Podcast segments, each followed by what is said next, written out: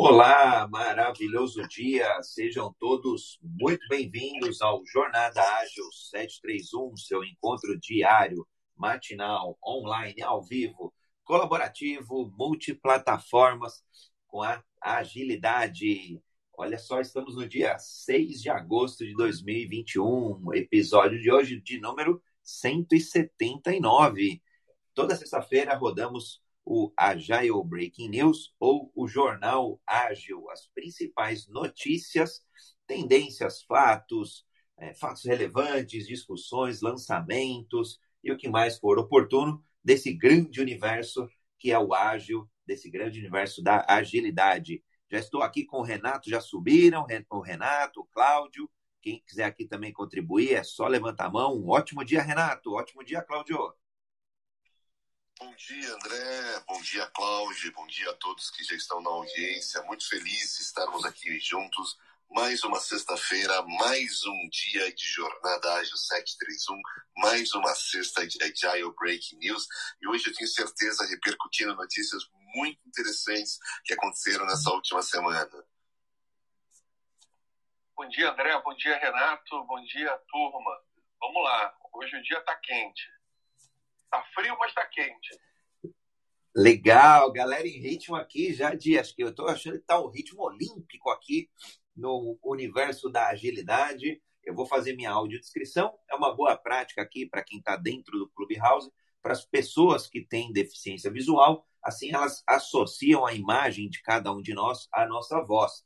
E também para aquelas pessoas que usam o aplicativo em modo minimizado e não estão olhando a tela aqui. Então, Sou André Sanches, homem cis, olho castanho, cabelo castanho.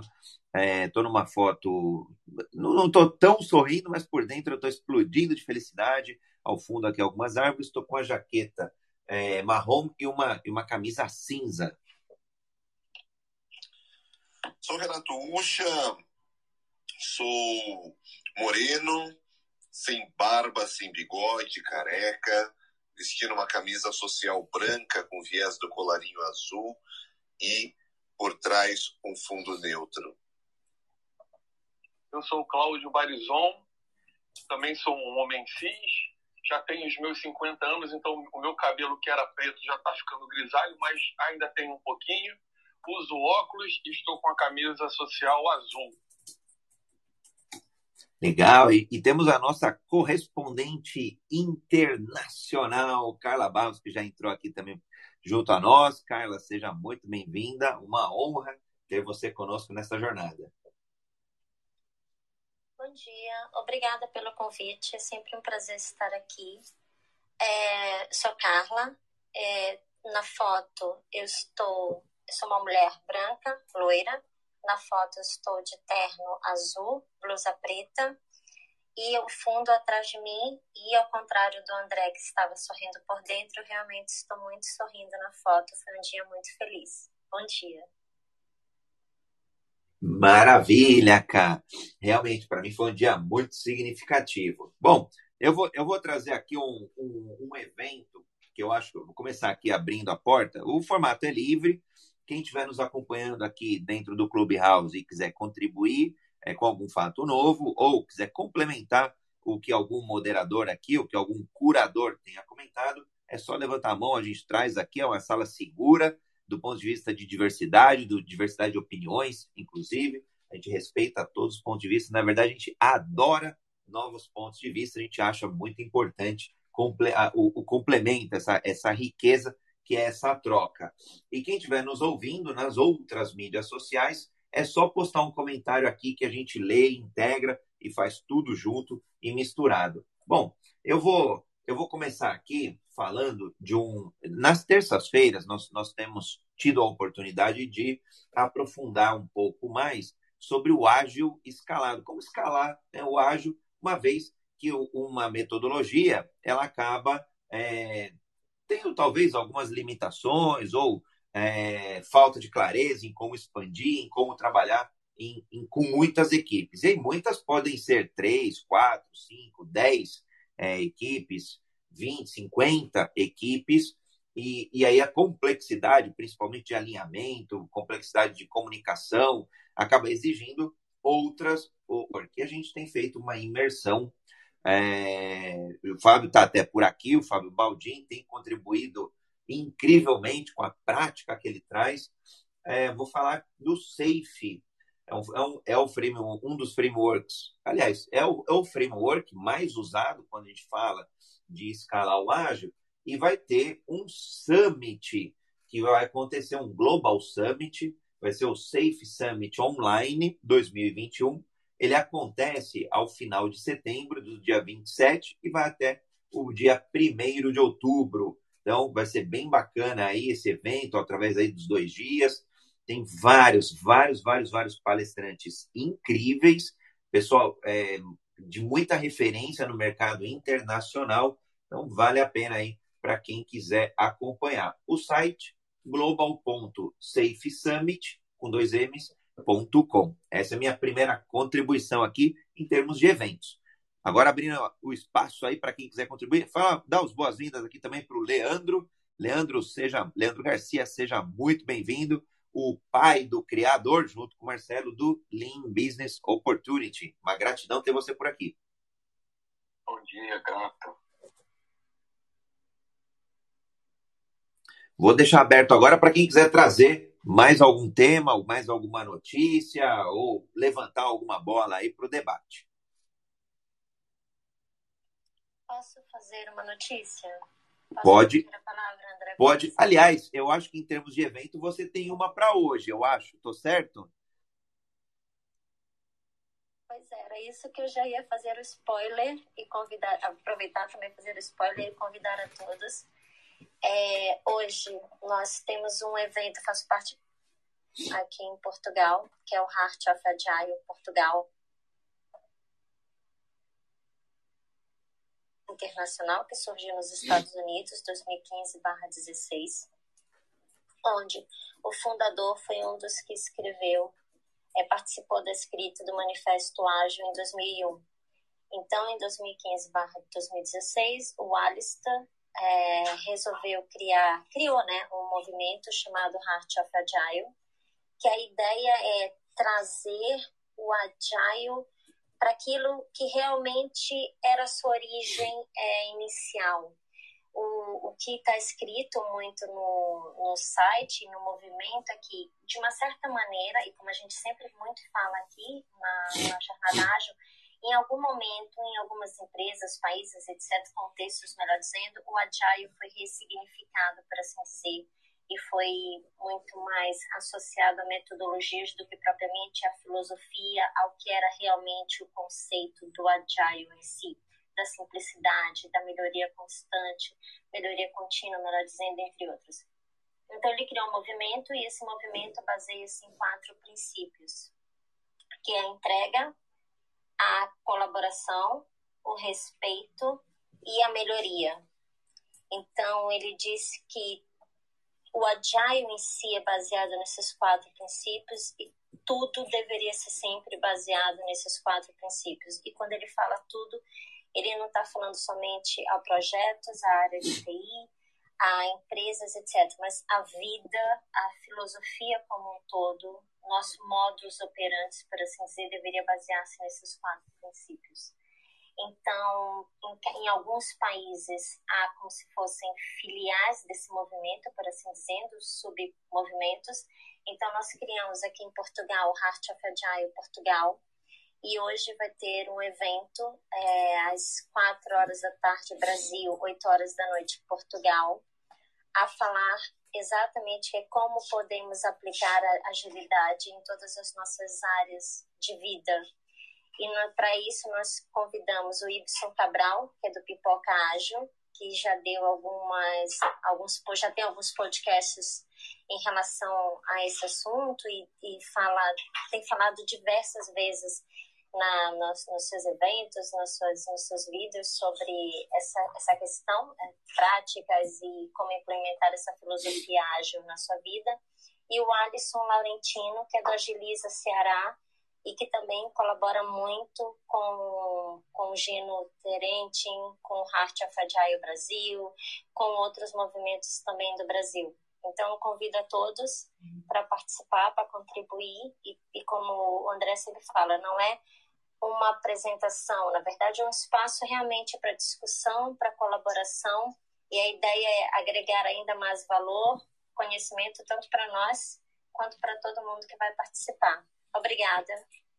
Ô, Caio, ô, ô Caio, posso falar então que nós aqui é, ao longo aí do, do aqui, pelo menos aqui no Clubhouse, temos, somos Heart of Agile, porque a gente tem entregado conteúdo, tem entregado é, valor, né, do ponto de vista de troca, de experiência, de conhecimento, de prática, a gente tem colaborado uns com os outros, é, temos nos respeitado, nunca vi de verdade aí há quase 200 dias, nunca vi nenhuma falta de respeito, já vi divergências, o que é muito oportuno e todos se respeitaram, e, e, vamos numa jornada de melhoria contínua, bem bacana. Então, posso dizer que nosso coração aí é, é Heart of Agile também, e, e, concordo com todos os pontos. Aliás, o Y Cabral é fantástico, ele tem um podcast bem bacana mesmo, bem, bem divertido, descontraído, e já colaborou muito aqui com a gente também, a gente já fez vários episódios com ele, então é um grande parceiro aí.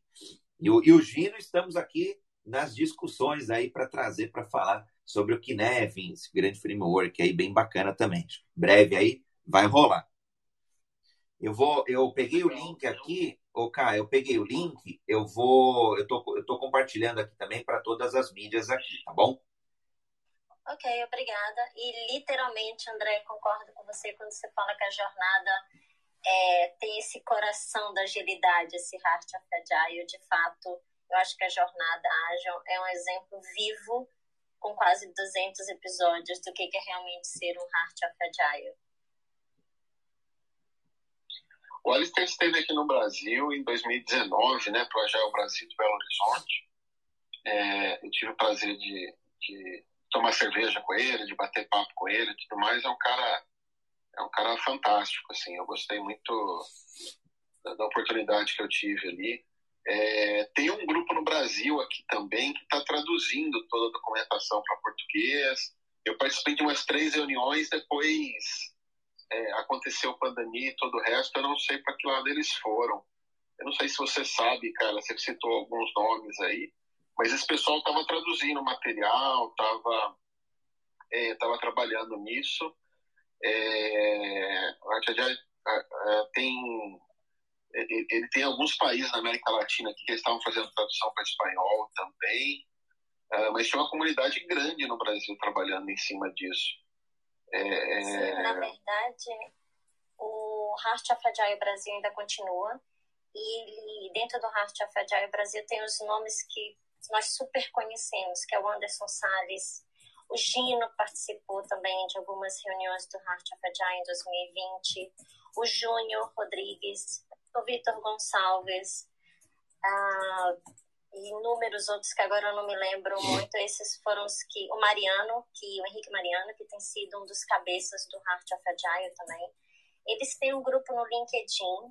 O que eu percebi é que durante o ano de 2020, realmente, como você tinha dito, as, as atividades foram iniciadas, mas teve ali algum tempo de interrupção.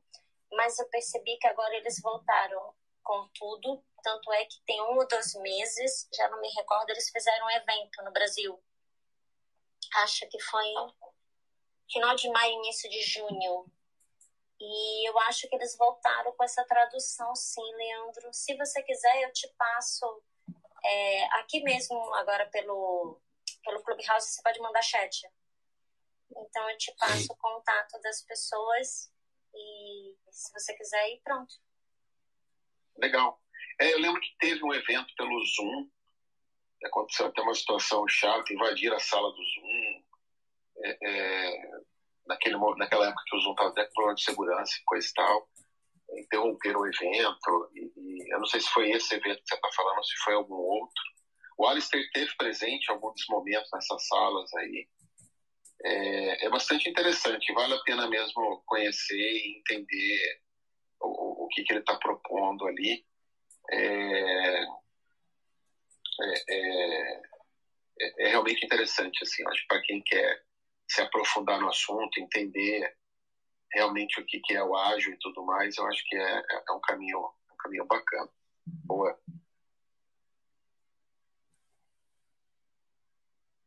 Eu concordo contigo, Leandro. Eu acho que os quatro princípios, a filosofia que o Alistair e o movimento, melhor dizendo, que ela se baseia, eu acho que é aquilo que todos nós que participamos da jornada ágil, seja como ouvintes ou como moderadores, é realmente aquilo que nós acreditamos, que nós tentamos fazer, colocar isso, aplicá-la de dia a dia na nossa vida. A pessoal que tem no Heart of Agile Brasil são pessoas super feras, são pessoas que estão envolvidas em inúmeras uh, inúmeros projetos, atividades. Nós aqui em Portugal nós ainda estamos a começar, começamos em março, então ainda o Brasil ainda é muito um, um ajudante nosso, nosso exemplo, por assim dizer. A gente recorre muito a eles também. E tem sido uma troca muito interessante, temos aprendido muito nessa troca e eu acho que realmente vale a pena para quem está aí no Brasil envolver-se na comunidade do Heart of Agile Brasil, até mesmo se quiser se envolver também na Heart of Agile Portugal, também aceitamos. É, sejam sempre todos muito bem-vindos. E como também o Leandro disse, espalhado em diversos países, na América Latina a comunidade é bem forte e nos Estados Unidos, por exemplo, tem até uma universidade, então eles têm até cursos realmente no Heart of Agile Estados Unidos e eu acho que super vale a pena olhar no site todas as atividades que eles fazem e, tentar se envolver ao máximo. Acho que é de, traz muito conhecimento mesmo para a nossa vida, até mesmo para a nossa profissão. Ô, Cássio, você trouxe um ponto que é legal. Eu, eu, em alguns fóruns de empreendedores, né, a gente acaba discutindo muito é, sobre empreender e, e, eu estou em alguns grupos aí de empreendedorismo, alguns grupos bem bacanas, bem legais. E, e aí uma das pessoas que a gente adora lá, ela fala o seguinte: é, antes de empreender um CNPJ, um novo CNPJ, ou antes de empreender um projeto, antes de empreender um, um, uma equipe, antes de empreender uma nova empresa, uma startup, é, empreenda você na vida, ou seja, uma pessoa, seja uma pessoa melhor, seja uma pessoa é, boa, né, e, e, com uma mentalidade aí de evolução é, para um ser humano melhor. E acho que trazendo esse link que você comentou, acho que vale antes da gente querer é, uma equipe ágil, antes da gente querer um projeto ágil, antes da gente querer qualquer coisa ágil ou com agilidade, sejamos nós o, o, esse, esse vetor de melhoria contínua, esse vetor de, de esse vetor cíclico, né? O ágil é, é sobre ciclos, então que a cada ciclo e que sejam ciclos diários, sejamos aí pessoas melhores entregando, colaborando, respeitando e melhorando. Bem bacana. Vou deixar aberto aqui para mais algum, algumas contribuições, seja nesse tema aí, ou a, abrindo aí novas frentes. É, o, o, só, só uma curiosidade, o, o, o, é, tem, tem uma base aí do, do Heart of Agile no LBO, no Business Opportunity, sim. É bacana, eu gosto. Bem falado, gostei do, Gostei do tema, cara. Obrigada. Eu vou te, então te convidar para todos os nossos eventos, Leandro. Vou te mandar invite para todos. E quem sabe a gente também não agenda uma, um evento para a gente falar do Lean Business Opportunity no Heart of Agile em Portugal. Acho que ah, gosto bom. da ideia.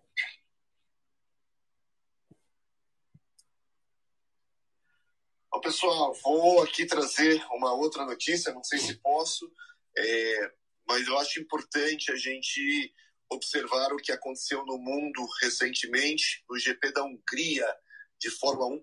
Sebastian Vettel terminou com uma passagem pela sala de direção de provas. O alemão recebeu reprimenda por usar camisa com arco-íris durante a execução do hino do húngaro. Nada que chateie o tetracampeão, convicto de que fez o certo ao sair em defesa da comunidade LGBTQIA+.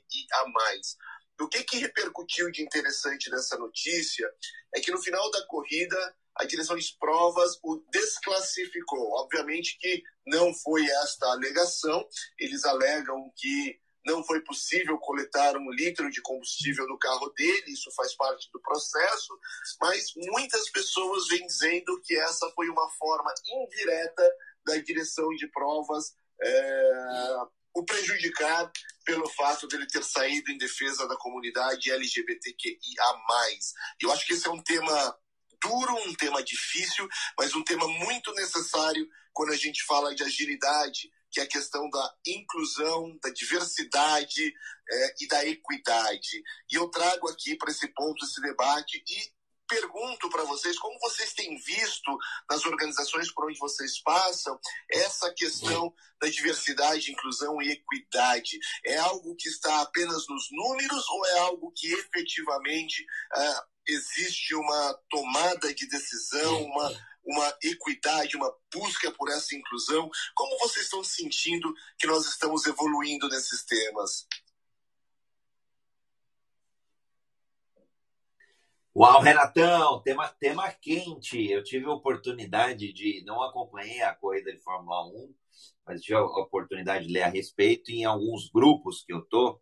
É, eu sou um, um dos fundadores da Copa Kart dos Camaradas, é um campeonato de kart amador fundado em 2008, que rodou aí é, até esse ano. Esse ano, claro, por tempo de pandemia, o final do ano, do ano passado e esse ano não foi possível, porque de fato os cartódromos estavam fechados. Então, é, o pessoal lá discutiu bastante e acho que é legal trazer esses casos aí, essas sacadas. Aliás, o, o, o legal né, de, de ser um Nexialista é justamente isso, você pegar assuntos de um, de um contexto e aplicá-lo no outro. A partir daí começa a vir mais criatividade, começa a abrir a nossa mentalidade.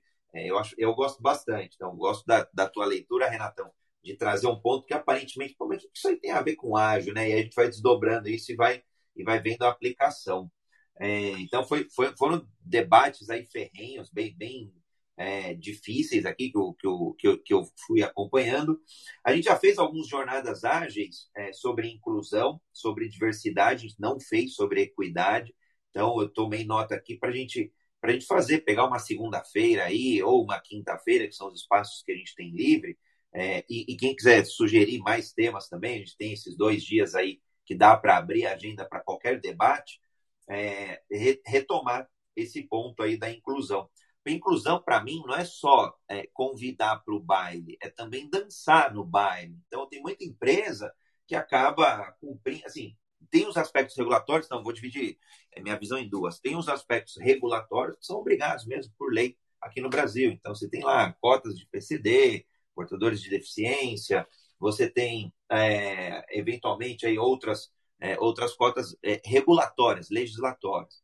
E tem muita empresa que cumpre, de fato. A maioria, boa parte não cumpre, alguma, uma, alguma outra parte corporativa, grandes empresas sim, essas cumprem. Mas cumprem, às vezes, muito pelo papel só, porque precisa, não vê o valor em cima disso. Né? E, e aí, uma vez que traz a pessoa, ou seja, convida para o baile, a pessoa dentro ali do baile, precisa dançar precisa envolver essa pessoa com os demais colaboradores. Então, aí é o que eu acho que é legal a gente começar a discutir. Como que é a colaboração com essa pessoa? Como que é esse, essa pessoa diferente? E aí, vem para mim, vem uma riqueza muito grande que as empresas perdem, que são justamente os outros pontos de vista. Como que esse produto funciona para um deficiente visual? Como que esse produto funciona para um deficiente auditivo? Porque tem muita gente. Eu tenho, eu tenho um amigo, ele é, é founder de uma empresa, justamente nesse segmento. E, e, os números que ele me passou são, assim, é, é, é bizarro de grande, quando a gente fala de pessoas com dificuldade para ler, por exemplo. Então, o que adianta um produto é, que a classe A e B é, até usa, porque tem mais educação, mas você vai para C, D e E, não, não tem, falta uma série de coisas. Então, é, diversidade de gente, de, de diversidade é, etária, por exemplo, as pessoas vão viver cada vez mais. Quer dizer, já estão. Nos últimos 80, a gente ganhou 30.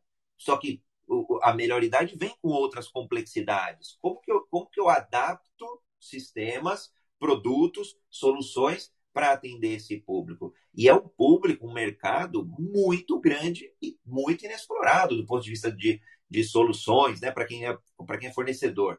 Então, acho que tem, tem bastante, bastante debate aí. É, não vou também tomar todo o tempo aqui para todo mundo poder contribuir. Diversidade é outro item que eu vejo aí as, as pessoas é, sendo heart of agile, literalmente, estão, é, é, entre aspas, vai, saindo do armário, assumindo, é, entendendo que dá para ser feliz é, sendo gay, sendo lésbica, sendo é, trans, E aí vem, lógico, a sopinha de letrinhas, pra, e até isso é reflexo de, de, de entender o, o, o contexto de cada um, né? E, e aí acho que equidade também, aí tem um espaço enorme para a gente debater. Então, esse é meus iniciais aí, dois centavos. Vou deixar aberto aí para quem quiser contribuir um pouquinho mais. Enquanto isso, eu vou ver se eu pego alguns números aqui desse, dessa startup, que esse, esse amigo meu é um founder. Interessante essa visão, André. Eu, eu passei por uma experiência sensorial é, com cegos né, de uma organização é, não governamental, isso ainda na época pré-pandemia, né, antes da pandemia, eu trabalhava ali na Avenida Faria Lima, né, Brigadeiro Faria Lima, e essa experiência se tratava de vendar os olhos e ir de um prédio até o outro sem nenhuma referência visual tendo do seu lado uma pessoa como guia. E, e é fácil a gente imaginar e falar não, ah, não tem problema, é tranquilo. Mas o dia que você se coloca numa situação como essa, é, sem o apoio visual, você dá um passo na Faria Lima, escutando o carro passando pro seu lado o tempo todo, vum, vum, vum. É, a, a, a sensação é horrível, uma sensação péssima. E para atravessar a rua, então? Você não sabe se a rua tem um buraco, você não sabe se a calçada está esburacada, você não sabe se está vindo carro, se não está virando. Uh, o teu guia fala, pode ir, você fica lá, pô, será que posso mesmo? Né? Será que confio na pessoa que está do meu lado?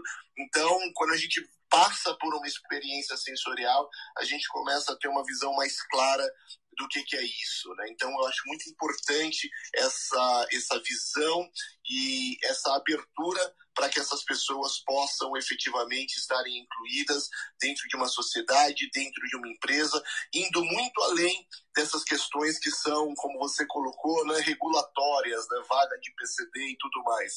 Eu tenho visto hoje cada vez mais grandes empresas aí abrindo vagas específicas, por exemplo, para pessoas negras, o que é um grande avanço.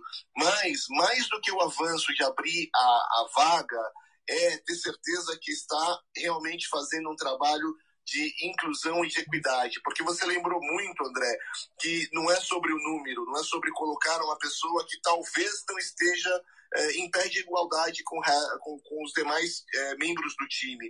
E se essa pessoa não está em pé de igualdade, você precisa trazer a equidade para esse time.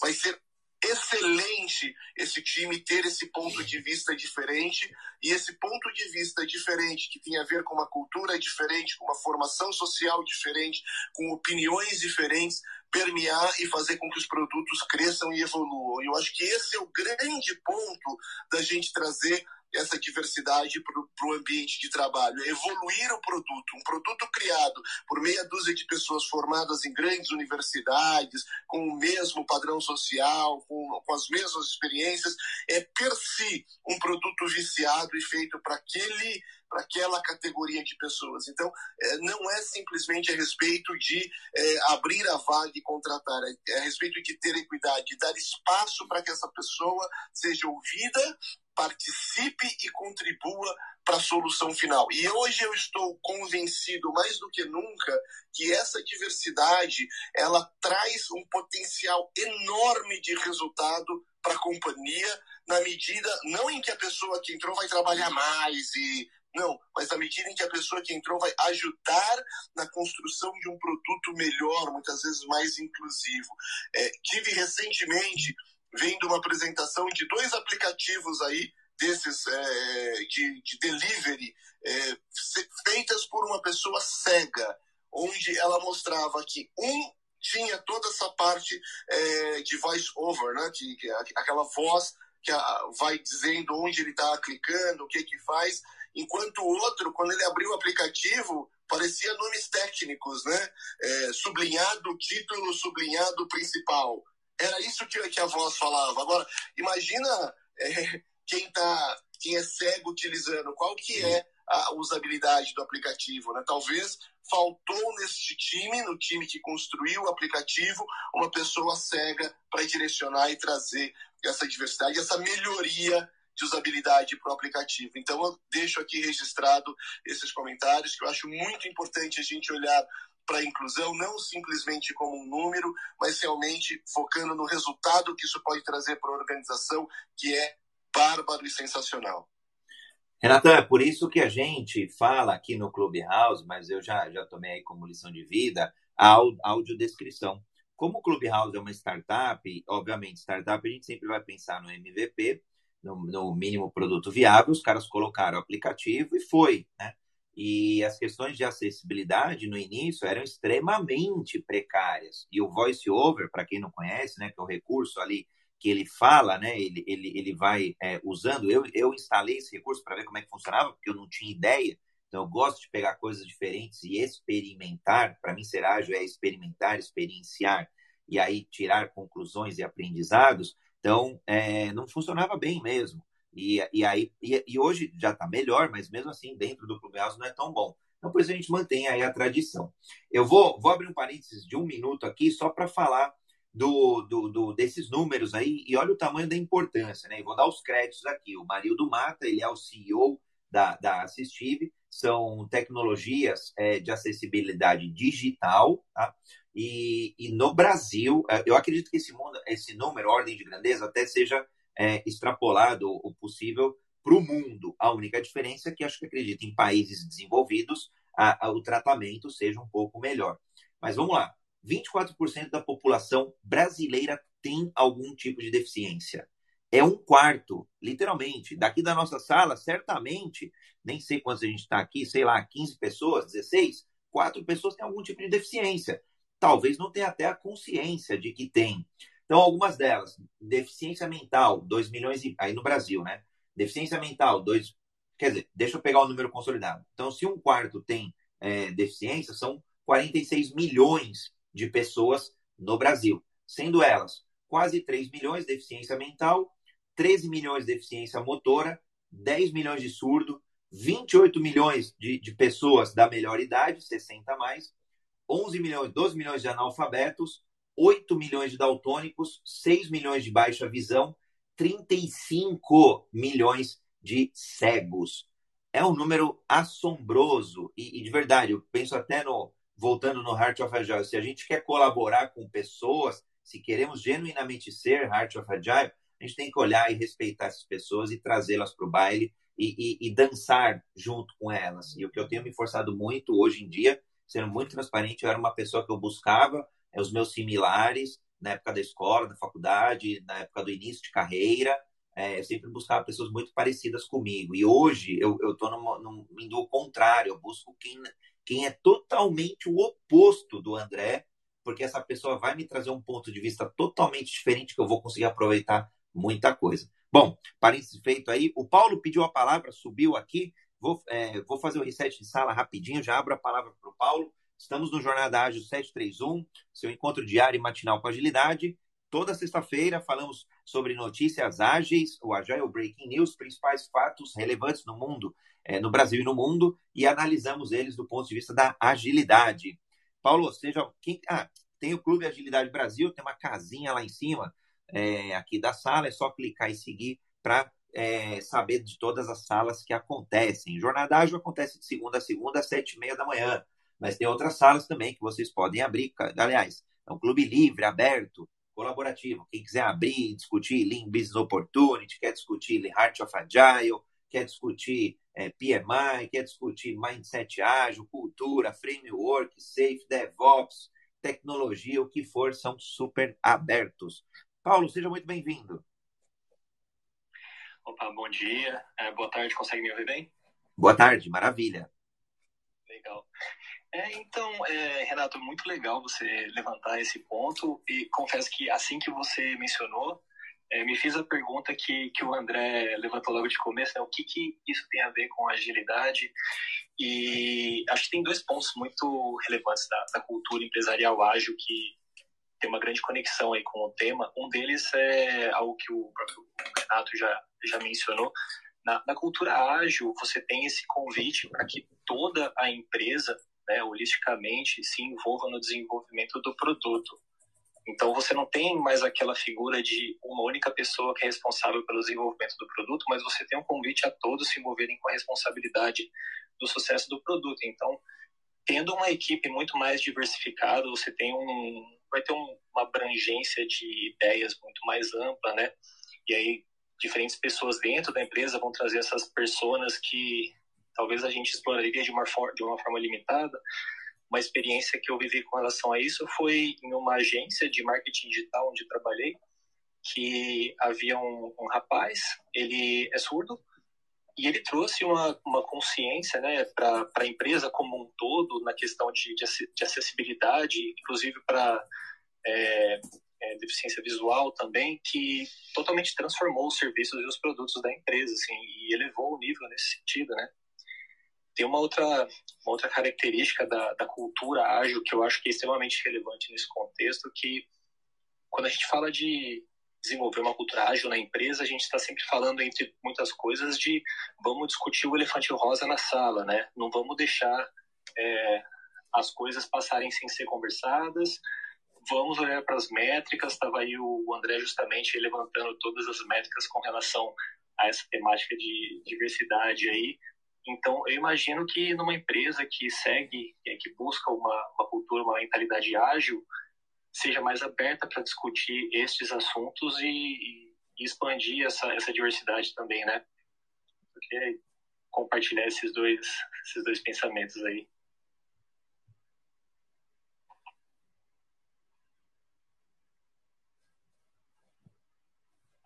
Eu, eu quando a gente está falando de, de desenvolvimento de novos produtos, fazer experimentação, testar novas hipóteses. É, eu acredito que a diversidade ela, ela, ela pode fazer diferença. É, não necessariamente ela fará diferença, mas ela pode fazer diferença. É, quando a gente fala de um país como o Brasil, um ponto que sempre é esquecido, o Brasil é um país continental, com diferentes culturas, problemas, regiões bem distintas. Eu acho que se a gente colocar ali em Belo Horizonte ali um, um no, no, mapa do Brasil de pendurado na parede ali, se a gente colocar um, um, um, uma taxinha ali em cima de Belo Horizonte e colocar uma régua ali que vai fazer um arco ali, ela vai fazer uma curva em cima ali, apoiada nessa taxinha, você vai ter um Brasil para cima, tem outro Brasil para baixo. Eu, eu tive a oportunidade de trabalhar em companhia aérea e ficou muito claro isso para mim. Assim, foi o primeiro momento que eu notei quão diferente tudo isso é.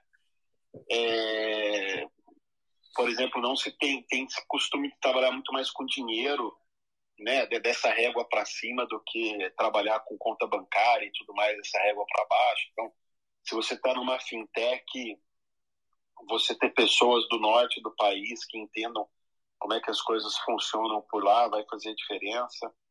É, eu acho que falta um pouquinho, quando se fala de diversidade no Brasil, uh, se falar um pouco de, de, de, regiões. Assim. Eu acredito que, que na zona leste de São Paulo tem mais oportunidade para uma classe C ali, uh, do que talvez alguém, uma pessoa branca do interior de Roraima de classe B. Assim é, é, tem, o pessoal vai ter muito mais acesso a, a, a, uma série de coisas ali, porque a cidade de São Paulo é um negócio é, completamente diferente na América Latina. Então, eu acho que falta um pouquinho de falar de regional, regionalidades também no Brasil, quando se fala de diversidade. Agora, tem uma coisa que, que para mim é muito nítida e que se perde um pouco, é a formação básica, né? Eu acho que uh, a gente deveria estar falando mais de formação básica no Brasil uh, para que todos tivessem a mesma oportunidade. Né? Se todo mundo chegasse ali no final do terceiro ano do colegial ali, do ensino médio, é, com, com, uma boa base, eu acho que a gente teria um Brasil diferente. Aí eu acho que a gente se perde muitas vezes discutindo cota de faculdade, que resolve o problema de meia dúzia de pessoas, é, cota empresa que resolve meia dúzia, problema de meia dúzia de pessoas, é, não resolve, não resolve na essência o que a maioria dos brasileiros precisam. É, agora, saindo dessa coisa do, do, desenvolvimento de novos produtos e tudo mais, e entendendo que dentro das empresas é, principalmente em empresas que são muito grandes, aonde em várias áreas você tem simplesmente uma questão de executar um plano, né? É, você não tem essa coisa de, de não sei o que, tá, tá, tá, tá, tá. Pesquisa que fale que diversidade ali faz efetivamente diferença. Eu não sei se alguém tem ou não números é, é, a respeito disso. Uh, eu gostaria até de olhar se alguém tiver. Uh, mas tenho, tenho eu a impressão que muitos desses lugares, hum, não sei, sendo bem pragmático, assim, eu não sei se faz diferença, não. É, o, o, que eu sei para mim que, que, é que eu acho que quanto mais brasileiro tiver oportunidade de ter uma boa formação básica e crescer, maior vai ser esse país. Esse país sendo maior, eu também ganho com isso, né? Então, a minha discussão muitas vezes é muito mais em prol de, de precisamos melhorar a educação básica, precisamos dar mais acesso à escola e tudo mais. Essa pandemia destruiu muita coisa, que não, foi, não foram só vidas e empregos, mas eu acho que tem muita criança aí que saiu da escola, passou dois anos sem estudar nada. É, é, eu acho que tem um prejuízo muito grande aí. E, e, eu acho que pouco, pouco falamos disso. E como falo, quando falamos de cota, universidade cota, empresa, para mim a gente é uma bela de uma peneira em cima da cabeça no meio do deserto. Assim, não, não, temo não estarmos resolvendo nada com isso, só só, só, só, só escondendo boa parte do problema. É, Renato, Leandro. Oh. Eu, eu, entendo que o Leandro ele está ele tá falando e, e, eu concordo com, com a necessidade da gente investir muito em educação. Né, agora com as Olimpíadas, né, a gente vê também a necessidade da gente investir em esporte e não, não para participar de Olimpíada, porque o esporte ajuda também na formação do cidadão então, assim, a gente tem muita deficiência nessa parte de capacitação. Por isso que a gente está vivendo esse apagão, inclusive, né? Mas eu acredito muito na diversidade, sim. Acho que acho que a gente está aprendendo a lidar com isso. Acho que as empresas estão buscando fazer isso. Acho que elas entenderam a necessidade é, de, de, buscar é, essa diversidade, porque isso pode trazer visões diferentes para se resolver os problemas. Que as cotas, de fato, elas, elas, elas não vão resolver os problemas, mas elas podem ser uma ferramenta temporária que a gente, principalmente aqui no Brasil, que a gente é, um, a gente é bastante atrasado, que a gente consiga, de alguma forma, equilibrar as coisas. Agora mesmo, só para dar um exemplo, né, a minha esposa, ela, ela trabalha lá na Vale, e ela estava ela tava me contando que a Vale abriu um programa de estágio agora. Entraram 900 estagiários agora, né? E eles, de alguma maneira, sem ser exatamente por cota, tentaram é, fazer com que esse grupo de 900 pessoas fosse o mais diverso possível. É, então, assim, são iniciativas que estão acontecendo. Ela até falou que o estagiário da área dela vai ser uma pessoa que tem deficiência visual e que tem 51 anos. Que ele, inclusive, ele se formou em matemática. Ele, ele, ele já, já fazia, né? ele já tinha é, ele é, ele está é, aposentado, né? E, mas ele acabou se formando em matemática em 2015 e vai se formar em, em ciência da computação em 2022. Então ele vai começar como estagiário agora lá na Vale com 51 anos e com deficiência visual. Então assim, é, eu acho que são iniciativas interessantes. Acho que é, é importante que as empresas também aprendam com isso para não ficar só da boca para fora, para não virar apenas uma ferramenta de marketing, porque eu também acredito que algumas ainda não estão usando isso com maturidade, estão usando isso muito mais como uma ferramenta de marketing, mas a gente vê iniciativas muito interessantes de empresas fa tentando fazer isso de uma maneira séria, né, buscando essa diversidade. E só para complementar, né, um outro exemplo disso, é, é, é, eu vi um artigo recente é, não sei se vocês viram isso, mas é uma, é uma bobagem, mas que mostra bem como, e não é, só no, não é só no Brasil, né? Mas uma startup, se eu não me engano, alemã, chamada Pink Gloves, é, é, é e, e, virou notícia isso porque é, eram, eram os, os fundadores são dois caras e eles pensaram que se eles criassem lá uma luvinha rosa de, de, de é, é, de plástico para ajudar as mulheres é, a, a, a, descartar depois o absorvente, isso seria uma boa e tal. E, poxa, e, e aí eles lançaram isso, tiveram até investidores, porque eles lançaram isso num, num Shark Tank alemão, algo assim, e, e depois houve, é, pela, pelas redes sociais, é, uma enxurrada de, de protestos das mulheres é, falando, pô, o que, que, é isso? Né? Ninguém, isso não serve para nada, isso não vai ajudar em nada. Né?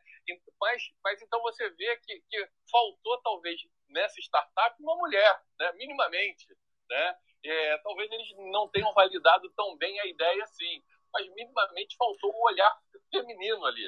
Né? Então, Ô, Cláudio, é, faltou. Eu, eu li esse case, eu me aprofundei um pouco. Não tinha mulher, tá? Ratificando. Não teve mulher no desenvolvimento, na concepção e nem nos testes. Não teve. Foram só homens até o lançamento. Assim, realmente, é, e, e, isso eu acho que é um pequeno exemplo, né? Eu acho que é um exemplo até mais dramático, diga muito bem isso, de como a diversidade pode ajudar. né? Se tivesse finalmente uma mulher ali, talvez ela levantasse o dedo e falasse: olha, gente, isso pode ser, isso não parece uma boa ideia, né? Então, bom, é isso. Eu queria rapidamente complementar, Leandro. Há um estudo, sim, sobre diversidade e qual o impacto da diversidade e consequências, números, lucros, etc., nas organizações. É, é, quem fez esse estudo foi a Accenture, foi no ano 2019/20. Entretanto, o país, melhor dizendo, que ela analisou foi os Estados Unidos. Eu acho, na, em abril desse ano, eu dei uma palestra, uma apresentação sobre diversidade e inclusão para o PMI Brasil. E eu levei esse estudo para ser apresentado com esses números Entretanto, há uma coisa que você frisou e frisou muito bem, que é o Brasil é um país continental. O Brasil, dentro de cada região, é praticamente um país diferente. E o que, que eu quero dizer com isso? Não há, nos Estados Unidos, vê-se que, apesar de ser um país muito extenso, eu posso estar falando talvez alguma bobagem, corrija-me, por favor, se eu estiver errada, eu vejo que há mais equidade no acesso à educação. Posso também dizer aqui que, por exemplo, aqui em Portugal, há muita equidade no acesso ao, à educação. Não é o caso do Brasil. Então, falar de diversidade no Brasil é uma coisa muito difícil. Eu lembro que nessa palestra que eu estava, haviam pessoas de diversas áreas do Brasil, cada uma com algumas com deficiências, outras não, e são realidades completamente distintas. Eu, quando eu morava no Brasil, eu dei, eu participava de um movimento é, social, então eu subi o morro, tanto no Rio quanto em Niterói, semanalmente. E eu vou citar um caso que é: há muita gente dentro desses morros, dessas comunidades, que não tem a menor ideia nem de como se chega ao acesso à educação. E o que, que eu quero dizer com isso? Algumas das pessoas, por exemplo, eu vou dar um caso que é verídico, mas as pessoas tinham filhos para vender filhos, porque só assim elas podiam sobreviver. Então, quando a gente fala de diversidade, fala de números, fala de inovação, eu acho que a gente tem que ver antes que é qual o contexto onde a gente está inserido. Como é que você vai falar, por exemplo, de uma diversidade no em Niterói, para não ser tão abrangente, mas vamos pegar Niterói, quando você tem realidades que ficam a um, a um quadrado, a um quarteirão que são completamente distintas. Eu nasci em Belém, do Pará, no norte do Brasil. Eu tinha acesso a coisas completamente distintas de quem, te, de quem nasceu no Rio ou de quem nasceu em São Paulo. Então, quando, quando falamos em diversidade num país tão rico como o Brasil, eu acho que antes talvez a gente pudesse pensar em diversidades por regiões. E eu acho que aí sim seria um, um estudo de mais valia, de mais, de mais, de mais agregar valor realmente ao estudo, porque por falar em diversidade no Brasil de forma tão genérica e dizer, por exemplo, que influencia muito pouco, eu acho que não tem grandes valores de fato. E pronto, era basicamente isso que eu queria e focar é que assim, o Brasil, antes da gente pensar em diversidade, que é assim, eu concordo com o Leandro que temos que pensar em como, como é que damos educação, acesso a essas pessoas para que elas possam entrar no mercado de trabalho e sim poder contribuir com projetos como, por exemplo, essa questão da luva. Obrigada. Show, a gente é, tem. Eu, eu, o caso. Eu ia comentar, Leandro. Só, só do Vitor, você é, pondera, depois que, como a gente tem o, o Vitor pediu a palavra também, depois tem o Leopoldo, a gente dá o espaço aí para eles também contribuírem. Legal. É, o caso da luva é, é, é cara, não, tá, tá, errado em tudo quanto é aspecto, né? É, é, como é que você, como é que você desenvolve um produto, cara, que fosse, sei lá, é, o caso aí era um produto focado para mulheres, mas assim, não envolveram mulheres, né? Mas como é que eu desenvolvo um produto para qualquer coisa e não envolvo o público-alvo, não trabalho junto com o público-alvo, né? É, é, é, um caso que, que excede muito a questão de diversidade, né? Tá errado é, é em N aspectos, assim. Então, é, é, tá errado num ponto que eu não sei nem se serve como exemplo da questão de diversidade. É, tende um absurdo, assim, né? Eu vou, eu vou desenvolver um avião e, e, e não converso com o piloto de avião, né? é, nenhum, assim, entende? É, é, não converso com engenheiro aeronáutico, assim, não, não faz sentido. Né? Mas eu acho que é isso, sim, cara. Eu acho que aqui no Brasil falta falta falta muita coisa e, em regiões diferentes tem dores diferentes. Você discutir diversidade na Irlanda é muito diferente de você discutir diversidade num país como o Brasil, assim. É, é, eu acho que a gente tem dores que são pouco faladas, assim. E aí essas questões de cotas e tudo mais, para mim, é, é, claro que tem seu valor, é claro, esse case aí da pessoa de 51 anos de idade trabalhando como estagiário, esse cara é um, é um, é um vencedor, esse cara é, é, é pô, tá fazendo a sua segunda faculdade, é, é, com, todo, com todas as dificuldades que, que, que ele tem, uh, uh, dado a, a, deficiência visual, é, um, é, um, é com certeza um, um, vencedor, é uma pessoa que merece muito elogio. Herói, né? é, é, é, mas, mas assim, mas para a grande maioria das pessoas, eu, eu acho que essas coisas de cotas, e boa parte das discussões que existem, elas pouco afetam é, é, a maioria dos brasileiros. Assim, eu, eu, eu acho que a gente precisava é, é, efetivamente tentar é, é visual que mora no interior de Mato Grosso, tem é, é, eu acho que a gente tem, tem, tem uma série de outras coisas que a gente não discute, e para mim uma coisa importantíssima que precisava ser discutida, e, e, já perdemos 100 anos já nessa discussão, é essa questão da educação básica é, desigual na, na, proporção que a gente tem aqui no Brasil. Assim. Depois criar a cota, eu acho que, que sinceramente, é, é, não vai, fazer diferença para aquela pessoa, eu acho que é válido para para a discussão vir para a pauta e tudo mais, mas é, é tampar o sol com a peneira, na minha opinião. Vamos lá. Acho que a Carla aí foi perfeita também na colocação dela. Ô, Vitor, teu áudio tá um pouco baixo. Se der para aumentar, melhor para gente. Já melhorou? 100 por, 100 mil por cento. Show. Eu acho que a Carla foi perfeita aí na colocação dela, né? Quando a gente fala de diversidade, realmente existe aí uma infinidade de diversidade a ser tratada, né? Eu acho que isso até dificulta, às vezes, as empresas tomarem alguma iniciativa, porque sempre quando toma a primeira iniciativa, sempre vem, mas por que, que só incluiu pretos? Por que, que não incluiu não sei o quê? Por que não incluiu não sei o que lá? Então, acho que é meio complicado isso, mas eu acho que as empresas têm que ir gradativamente, dentro das suas possibilidades, fazendo as inclusões. A gente iniciou recentemente mais uma campanha aqui dentro da empresa é, sobre diversidade abriu, por exemplo, recentemente de estágios, onde mais de 50% das vagas são destinadas a pretos, mais de 70% são destinados a mulheres, a, a LGBTQI+. E aí sempre vem, pô, mas por que, que não pegou, então, os deficientes visuais? Por que, que não pegou os deficientes auditivos? É, então, acho que tem que ser, de fato, gradativo. Uma ponderação que eu queria fazer, eu já venho há algum tempo tentando, na verdade, na minha equipe, melhorar a questão da diversidade. E existem, na verdade, diversos grupos aí que tratam assuntos específicos, né? Sobre inclusão de mulheres na área de tecnologias, é, inclusão de pretos na área de tecnologia, etc. Só que eu ainda vejo, até conversando com algumas pessoas que são fundadores desses grupos, eu ainda vejo esses grupos, de certa forma, muito fechados. Pegando o exemplo de mulheres, quando eu tentei trazer alguém, o grupo de mulheres, ele é restrito a mulheres. E eu não consigo nem entrar nele para poder puxar as pessoas para dentro das oportunidades que tem aqui. Eu tive que falar com uma amiga para se filtrar lá dentro, para poder trazer as pessoas aqui para dentro também.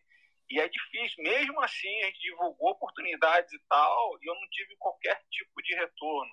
Então, ao mesmo tempo que esses grupos é super importante para poder trazer a informação, trazer as pessoas ali, falar que todo mundo consegue ter esse processo de inclusão, etc., eles também talvez tivessem que ter uma forma um pouco mais flexível ali, das pessoas conseguirem acessar eles para várias outras coisas, tá? Então, tem vários programas com isso. É, chutando para gol que a gente tem feito recentemente, vai tentar começar a melhorar isso, né? A gente fez algumas parcerias com as empresas que estão é, capacitando as pessoas é, de comunidade, como, por exemplo, a Tecnogueto, como a Startando Devs. Gente tem feito parcerias que, durante o processo de desenvolvimento deles, a gente vai tentar colocar pessoas aqui dentro já, para pessoas também irem, é, a gente ajudar essas pessoas a se desenvolverem, ajudar essas pessoas a entenderem como é o mercado corporativo e com o próprio aquecimento do mercado, a nossa ideia é que sair alguém, eu vou aproveitando essas pessoas também. Então, ao mesmo tempo que eu estou dando capacidade para elas, para elas, no final dessa formação delas, elas não conseguiram oportunidade aqui dentro, minimamente ela vai ter tido contato, vai ter lá no currículo dela que trabalhou numa empresa grande, o que vai abrir portas para elas também. Então, a gente vem tentando trabalhar um pouquinho nessa linha aí para cada vez mais trabalhar nesse processo de inclusão mas tem sido difícil. E até assim, é, uma coisa que eu venho pensando também, pela própria dificuldade de achar pessoas no perfil de tecnologia, que o meu sonho seria ter de fato aqui um, uma divisão é, igual para todo mundo. Só que assim, se eu tenho, por exemplo, é, formando na área de tecnologia 20% de mulheres, eu não conseguiria ter numa equipe talvez 50-50. Então, acho que a gente também tem que ter um pouco do dado histórico ali de processo de formação para poder falar assim, cara, como é que hoje a formação é 20%? Então, se eu conseguir colocar 25%, 30% assim, gradativamente a gente vai conseguir puxar essa régua para cima. Essa é um pouco da minha visão aí e agradeço o espaço aí.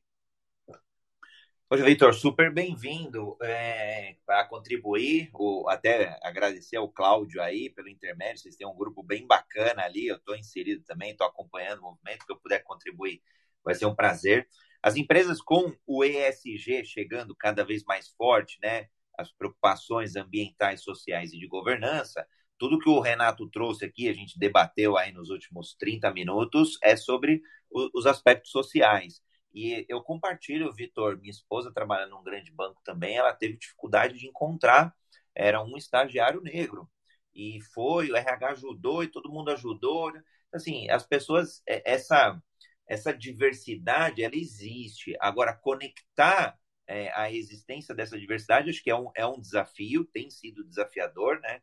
É, você comentou aí é, dentro do grupo de vocês, eu vi, vejo isso no, em, em outras organizações às vezes a, a organização tem um interesse, ela tem a vaga, ela tem o desejo, mas encontrar a pessoa é mais difícil. Então, precisamos pensar em soluções mais ágeis do ponto de vista de comunicação e de colaboração de, dessas redes, né? É um ponto. E o outro que você trouxe, é, eu vou colocar entre aspas dupla, né? Chega alguns grupos que chega até a ser separatista a discussão, né? E vira clube do Bolinha, clube da Luluzinha, e, e cria esse entrave. É, vejo alguns grupos aí nascendo, outros já mais estabelecidos, vai pegar pegar de mulheres, por exemplo, tem a Rede Mulher Empreendedora da Ana Fontes, tem a, o grupo Mulheres do Brasil lá da Luísa Trajano. Esses já são grupos mais mais abertos, maiores, então é mais fácil penetrar lá e pedir, né? Preciso de uma mulher para liderança, preciso de uma mulher aqui para o conselho de administração da companhia, é mais fácil. Agora, grupos menores já fica mais complicado, é o que você falou, pô. Então, eu preciso ser deficiente visual para eu ir lá no grupo, entrar e pedir ajuda. Então, acho que essa é a outra barreira. Vou abrir agora aqui para o Leopoldo. Leopoldo, seja bem-vindo ao Jornada Ágil. Pode fazer uma contribuição aí do, de algum tema que a gente já tenha aberto aí, discutido, ou abrir uma nova frente aí, a gente ainda tem um pouquinho de espaço aí. Já estamos chegando no final, mas dá, dá para fazer uma, uma discussão ainda. Bom dia, Leopoldo Guzmán, moreno claro, cabelo castanho, olhos castanhos. É, para Botafogo, André? eu, eu acho, eu acho, eu tenho por mim que o problema nosso é política, entendeu? Nós vivemos 30 anos aí onde a política provocou essa diferença. É, quando o homem tentou se igualar a Deus, construindo a Torre de Babel, Deus promoveu as diferenças através da, da língua, entendeu? E nas diferenças eles se, se separaram, enfraqueceu desistiram de construir a Torre de Babel. Isso é bíblico. Então fizeram a mesma coisa. Elegeram minorias para a gente começar a se dividir e enfraquecer. Eu fui no Rock in Rio, um fiquei, vi o, o, o Fred Mercury a, a 20 metros de mim, adorei, sou fã do cara até hoje, apesar dele ter morrido, e nunca tive problema com isso. Tá? Apesar de eu ser hétero que hoje tem gente que acha que ia ser homofóbico, mas não é, cara. Então, assim, é, é lógico que existem limites. O, o, já tive problemas com gays, porque o cara era incompetente, o cara fez merda pra caramba e tal, não sei o quê, mas na cabeça dele o problema é que eu sou homofóbico. Não sou. É o contrário, entendeu? Eu trato todo mundo bem, gosto de todo mundo. Agora, respeito é uma, uma, uma, uma como é que fala, um caminho de mão dupla entendeu? Uma coisa é eu é, é, ter uma política e a outra ele ter. Eu não posso obrigá-lo a ter a minha e ele a minha. Entendeu? Então, é respeito. Eu acho que a gente tem que investir, investir em educação e cultura. Infelizmente, provocaram essas diferenças para nos separar e para nos dominar. Hoje nós estamos vivendo o contrário disso entendeu? Os países que, se, que, que, que mudaram, deram uma guinada nisso, investiram na educação de base. Eu não acho que a gente tem que dar oportunidades né, por, por, por setores, por, por, por, por nichos, não. Eu acho que a gente tem que dar é educação de base para todo mundo. Porque não adianta nada vocês fizeram isso, colocar semi-analfabetos na faculdade, e eu fui professor de faculdade, tá? É, que não tinham condição de estudar. E os caras chegavam lá e falavam: você tem que me dar presença, porque eu estava trabalhando, meu amigo, o contrato é presencial, não tem que te dar presença. Eu tenho que te dar nota. Aliás, eu não te, não te dou nota. Você perde nota quando você não passa na, na, na prova. Então é você que merece, não sou eu que te dou. Entendeu? E aí os caras simplesmente achavam que tinha que passar. E o pior é que tem escola dando diploma porque deram crédito para quem não podia e principalmente para quem não tinha base, entendeu? E os caras frequentaram escolas, aumentaram o ponto de equilíbrio da escola, porque a escola cresceu. Eu acho um absurdo isso, eu acho que não podia ser mega, entendeu? E aí ela fica refém do aluno. E se não der é, é, diploma, o cara não vai e ela quebra. Para mim, cooperativa e escola tinha que ter limite de tamanho. Eu fui cooperado numa cooperativa de, de trabalho que tinha que 5 mil cooperados. O dia que o cara do comercial falou para o senhor, eu vou vender o seu trabalho, 10% é meu. Eu falei, não vai dar certo. Porque se o meu custa 10 e o do outro custa 100, ele vai querer ganhar o de 100, não o meu. Está errado. Entendeu? Então o problema é cultura. O problema é a gente investir na educação de base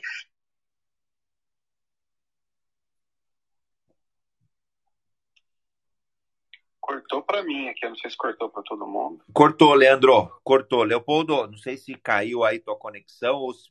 é, é, que não, você não pôs aí, acho que você pôs no mute aí, é porque pelo menos tem o símbolo aqui de mudo. Mas concordo, já dando opinião aqui, emitindo alguma opinião, contribuição. É, problema político o Brasil teve, sempre vai ter, é histórico, é crônico, agora a gente tem que, tem que enfrentar. Não é porque está aí, a gente não, não tem que ficar na zona de conforto. Acho que é, é a questão de, de se informar melhor, de, de, de evitar fake news, de evitar manipulações é, de votações e por aí vai. Tem várias discussões, né? inclusive até de usando é, mídias sociais para influência de, de, de, votações. Né? Vide aí o caso do Trump, vide preocupações aí em alguma, alguns fóruns que eu tenho visto é, semana passada sobre a votação no Brasil para o ano que vem. Então, muita coisa aí muita água vai rolar debaixo dessa ponte em termos de política. Agora, precisamos lidar com isso e, e para mim, o, o, a chave de verdade está no empreendedorismo, por isso que é uma causa que eu acredito, que eu estou inserido. Acho que são empresários, são empreendedores, são startups, são corporações, são essas que vão construir o Brasil mais justo, o Brasil mais, é, mais diverso, mais equânime, né? De, de equidade é, e mais é, inclusivo. Não, não, não que eu não confie no governo nem nada, já tive uma passagem por administração pública para poder colaborar um pouquinho também. Acredito no público, precisa do público, não tem jeito, mas eu, eu penso que quem, assim, é, pensando num MVP de grandes mudanças no Brasil, para mim é, é, a chave está no, no, no, no, empresário mesmo, que, que é um pouco do que acho que o Vitor falou, acho que eu adoro essa abordagem, é, da, das empresas como universidade, empresas como formação, empresas investindo mesmo é, na formação dos talentos, na, na, na, manutenção, não gosto nem usar o termo retenção, reter para mim é, é prender o camarada, ele tem que ser livre. O André me permite, esse é o tipo de movimento que eu acho que é muito mais interessante do que cota, porque ele cria, ele cria de verdade oportunidades, sabe? É, é, eu acho que ele abre espaço de verdade, igual o Victor falou, de repente não vai ter uma oportunidade onde ele está, mas você coloca uma pessoa de volta no mercado que está muito mais preparado para concorrer com pé de igualdade com outras pessoas, né? É, é, e, e, eu acho que é isso, eu acho que estamos faltando. O ideal seria fazermos seleção de candidato às cegas. Eu não sei se é homem, se é mulher, qual é a orientação sexual, da onde veio, mas hoje num país como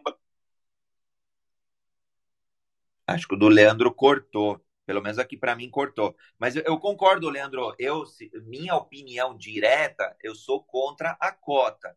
Só que eu entendo que ela é oportuna para criar esse movimento de sair da inércia. Então, eu sou contra a cota no longo prazo, porque eu acho que começa a, a criar esse efeito até mais separatista mesmo. A gente perde muito tempo discutindo é, um pouco do que o Vitor trouxe, mas por que o negro? Mas esqueceram do, do deficiente mental, esqueceram do, do deficiente visual, mas agora esqueceram o da melhor idade. A gente acaba perdendo muito tempo com esse tipo de discussão.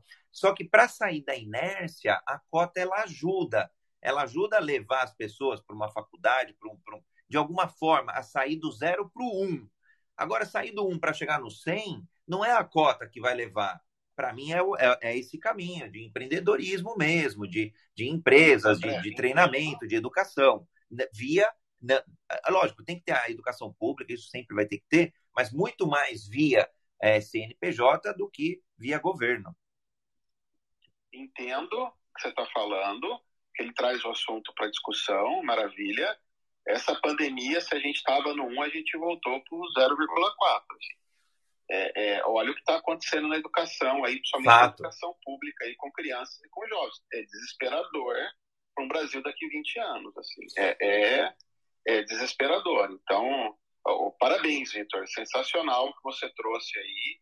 É, é, acho, acho fenomenal é, esse trabalho que vocês estão fazendo aí, que é esse é um trabalho que eu acredito, assim, é um trabalho que eu acho que, que a longo prazo pode pode colocar assim, mais brasileiros preparados, mais brasileiros é, é, com uma formação para trazer um retorno bacana e efetivo, vai ajudar o país a crescer e eu cresço junto, né? É, eu acho que, que isso é sensacional. Assim. É um ganha-ganha total. Bom, pessoal, deixa eu fazer alguns comentários. Só uns 5 segundos ali. Porque, assim, Por favor, Vitor. Fala um pouquinho mais alto aí, Vitão. Na verdade, o que eu venho reparando com eles é que, na verdade, todo esse processo de inclusão, as pessoas que estão no processo de inclusão têm muito mais aquele brilho nos olhos do que as pessoas que são que são mais comuns de encontrar no mercado. Então, assim, o nosso resultado com essas pessoas, pela vontade que elas têm de aprender, pela paixão que elas têm pelas oportunidades e tal, cara, é incrível. Então, a dica é bota eles que eles que vão fazer de fato a diferença na empresa. Pessoal, quero trazer aqui alguns comentários, algumas ponderações, né? E vamos incendiar aqui, como o Lisondo falou, né? É, não, desculpa, não lembro quem falou. É, mas é, falar que o problema é cultura e educação, óbvio, a gente sabe que é. olhar para o mundo e falar, ah, mas o país que investiu na educação resolveu? Claro que resolve. Agora, a gente tem que olhar e encarar a realidade. E a nossa realidade é o seguinte: eu coloquei 24 anos aqui de descaso total, total, total com a educação.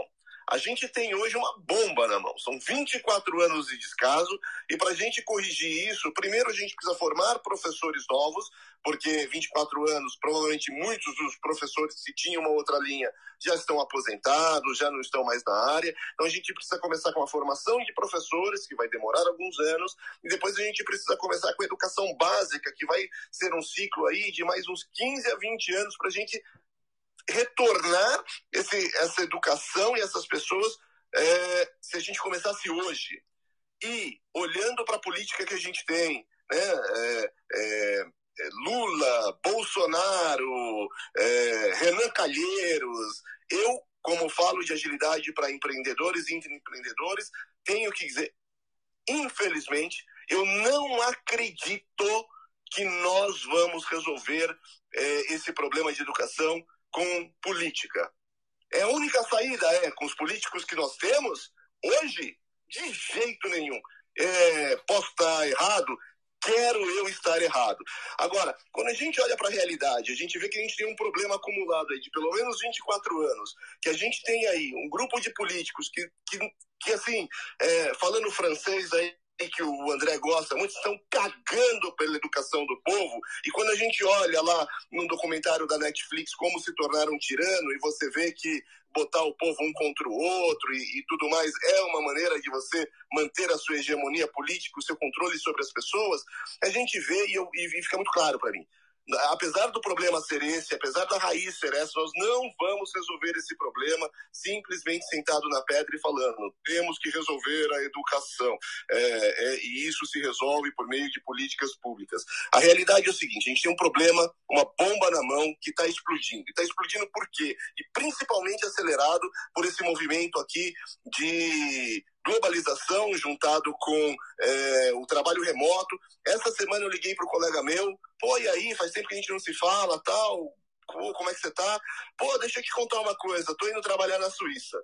Cara bom pra caramba. Brasil perdeu esse profissional, as empresas brasileiras perdeu, estão perdendo esse profissional. Tá saindo do, do ele estava no Luiza Labs, tinha ido para Sicredi e agora está indo para trabalhar lá fora. E não é só esse, esse não é o primeiro colega meu que está indo para o exterior, sem contar aqueles que estão no Brasil trabalhando para empresas lá de fora e recebendo em dólar. Sabe o que vai acontecer com as empresas brasileiras se a gente ficar sentado aqui falando, ah, não, a política tem que resolver, não, vamos aguardar, a questão é educação. Ah, nós vamos acabar com a mão de obra. E quem trabalha na área de tecnologia já está sentindo falta de mão de obra. E o que, que, a gente vai fazer? Pôr a culpa no governo? Pôr a, a, a culpa no, no, sistema público de educação? Eu acho que é, é, o grande momento das empresas realmente encararem essa situação, entenderem a, a, necessidade, se elas querem ter mão de obra, a necessidade de elas cuidarem da formação. O Vitor trouxe um negócio fantástico e bárbaro, que é o brilho no olho das pessoas. É muito fácil a gente falar, ah, a gente vive numa economia livre, qualquer um pode ter o que quiser. O problema é você pegar uma pessoa que nasceu é, numa, num ambiente onde ela foi aculturada a se sentir inferior e pôr essa pessoa para concorrer de igual para igual é, no ambiente de trabalho. Então, você precisa formar essa pessoa, você precisa dar chance e oportunidade dessa pessoa para que ela acabe com a síndrome do impostor, porque ela viveu, ela veio de uma cultura, de um lugar onde se eu estudo muito, ih, tá vendo, cara? Ih, para que isso que você nunca vai? Você nunca vai concorrer com um cara que estudou numa FGV, num INSPER. Então esquece, sai dessa, meu, vem curtir com a gente. Essa foi a cultura. A cultura de pessoas que nasceram muitas vezes não tem um pai, ou não tem uma mãe, ou não tem os dois, é criado por um avô, por um tio. E eu posso falar porque eu sou filho adotivo, eu tive essa sorte, eu tive esse privilégio, mas muitos não têm. Então é muito fácil você pegar e falar: não, tem que concorrer para uma educação. A gente tem uma bomba na mão. Se a gente, principalmente as grandes empresas, olha, eu não estou aqui fazendo defesa de cotas, tá? nem, nem, nem entrei nesse tema. Eu estou falando da diversidade e a gente fala muito da inclusão e da responsabilidade social das empresas, e isso está definido no nosso Código Civil. E se elas não olharem para isso, e não é olhar sobre a, a questão jurídica, é olhar sobre a questão da própria sobrevivência do negócio, se elas não derem essas oportunidades, eu acho que a gente tem aí um problema muito grave. A gente vai começar a fechar empresas por falta de mão de obra. Tá? Então, acho que é um problema gravíssimo que a gente tem que abrir o olho e parar de culpar o Estado, porque no fundo o Estado é culpado, é culpado por tudo. E também falar que a culpa é da pessoa que vota.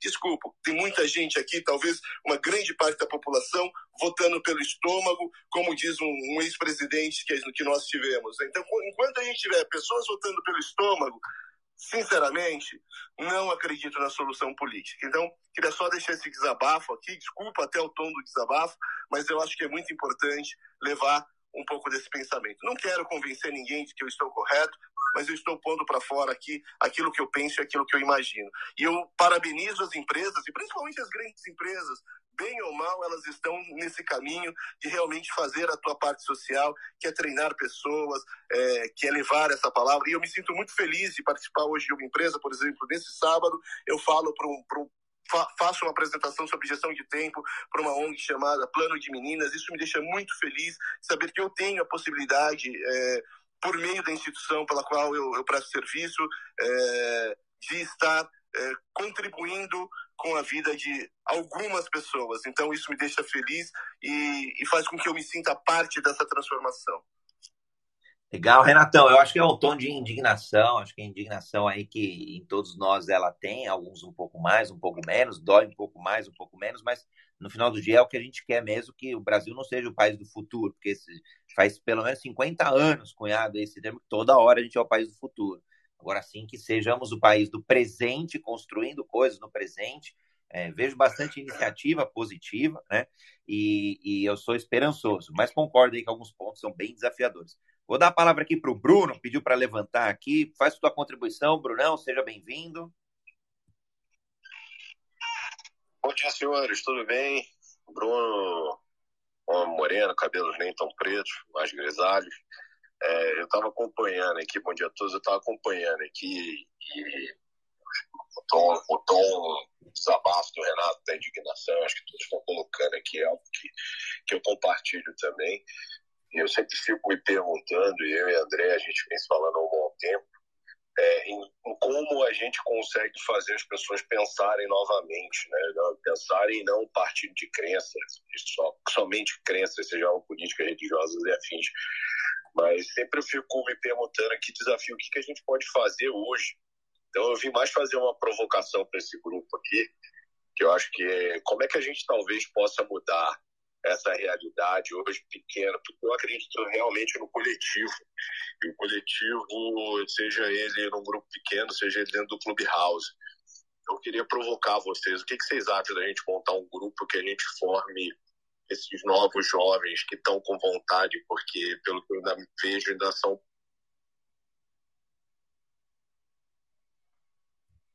Eu, pelo que eu entendi, acho que travou o microfone do Bruno aí. Eu sou dos grandes apoiadores aí desse movimento, então super conta comigo, Bruno.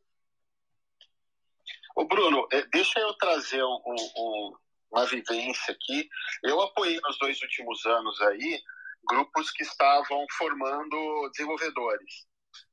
É um problema que passa mais perto da minha realidade. Como o Renato falou, não é que vai faltar, já faltou, né? Já, já, já é passado, já. Faz muito tempo que falta esse tipo de mão de obra aqui no Brasil.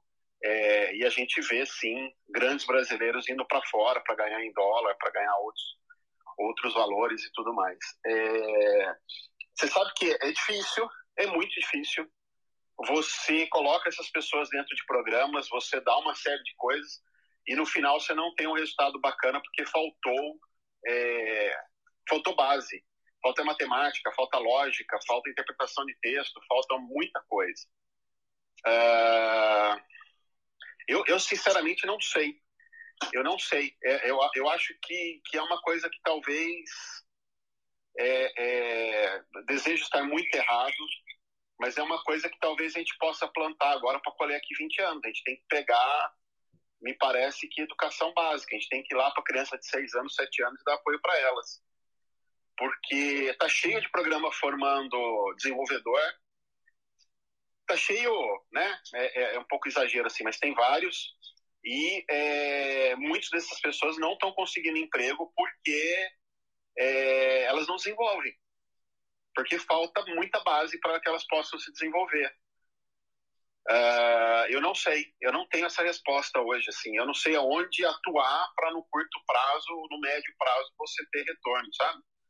É, retorno, estou pensando médio prazo, estou pensando 5, 6, 7 anos, né? É, eu realmente não sei. Acho que tem bastante. O Brunão, tem bastante iniciativa que eu vejo. A gente falar de educação, por exemplo, eu vejo. Vou, vou falar do ensino infantil, por exemplo. É, tem, tem, eu vejo algumas iniciativas, vai até uma que eu acompanhei o lançamento semana passada. É uma escola infantil online. Eu, se eu não me engano, acho que é, é minhaescolinhaonline.com.br, por exemplo. É, e aí o que acontece? Eles, eles oferecem reforço gratuito. É uma plataforma lá, gamificada e tal, os vídeos super bacanas, tem umas mil aulas. Então já abriram lá com mil aulas, tem as trilhas de reforço é, para quem para quem está estudando ou não na, na escola pública e na privada também. Então tem acho que de dois anos até acho que até dez anos, ou até oito. Não, não lembro agora se oito ou dez, mas enfim. É, acho que tem bastante iniciativa, talvez não suficiente para dar conta de, desse desafio aí grande que nós temos, mas para mim um, um, um, a pergunta que eu me faço é como a gente conecta essas pessoas que precisam ou até às vezes como a gente faz com que eles tomem consciência que precisam aos, aos provedores aí de conteúdo, de informação, de transformação, de, de ensino. Então, acho que esse para mim é um dos um complicômetro aí, porque tem, tem, já tem várias ações, né? Então, não, não, que eu, não que eu seja contrário a não começar mais uma, mas talvez eu, eu, eu pensaria no, no, no, caminho, como conectar essas, essas iniciativas.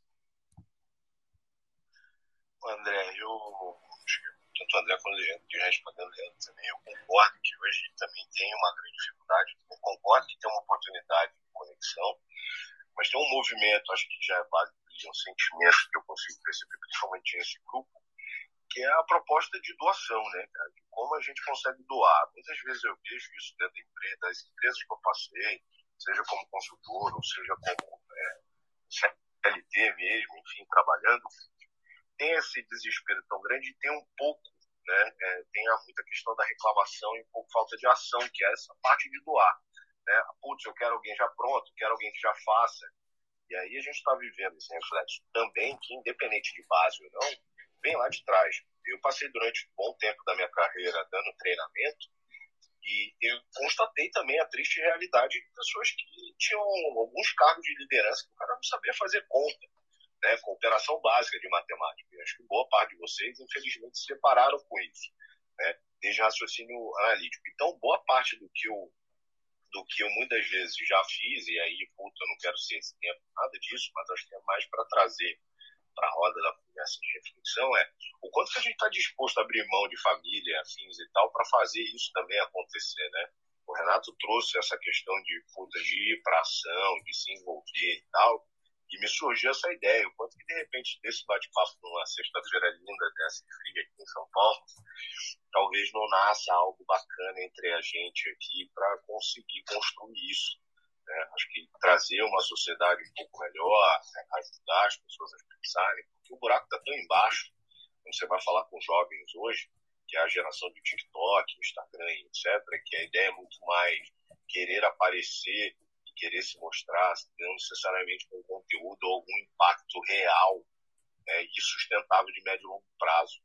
Então, isso só aumenta cada vez mais a ansiedade a, e a indústria farmacêutica agradece e vai agradecer consideravelmente nos próximos anos com as vendas de antidepressivo e ansiolítico. Mas a ideia era essa, fazer essa provocação para esquentar na sexta aí. Ô, Brunão, conta com, com a gente aí também. Eu tenho uma comunidade junto com o Cláudio aí também, que o André também está participando. A comunidade também tem o objetivo aí de ajudar as pessoas na educação, na formação.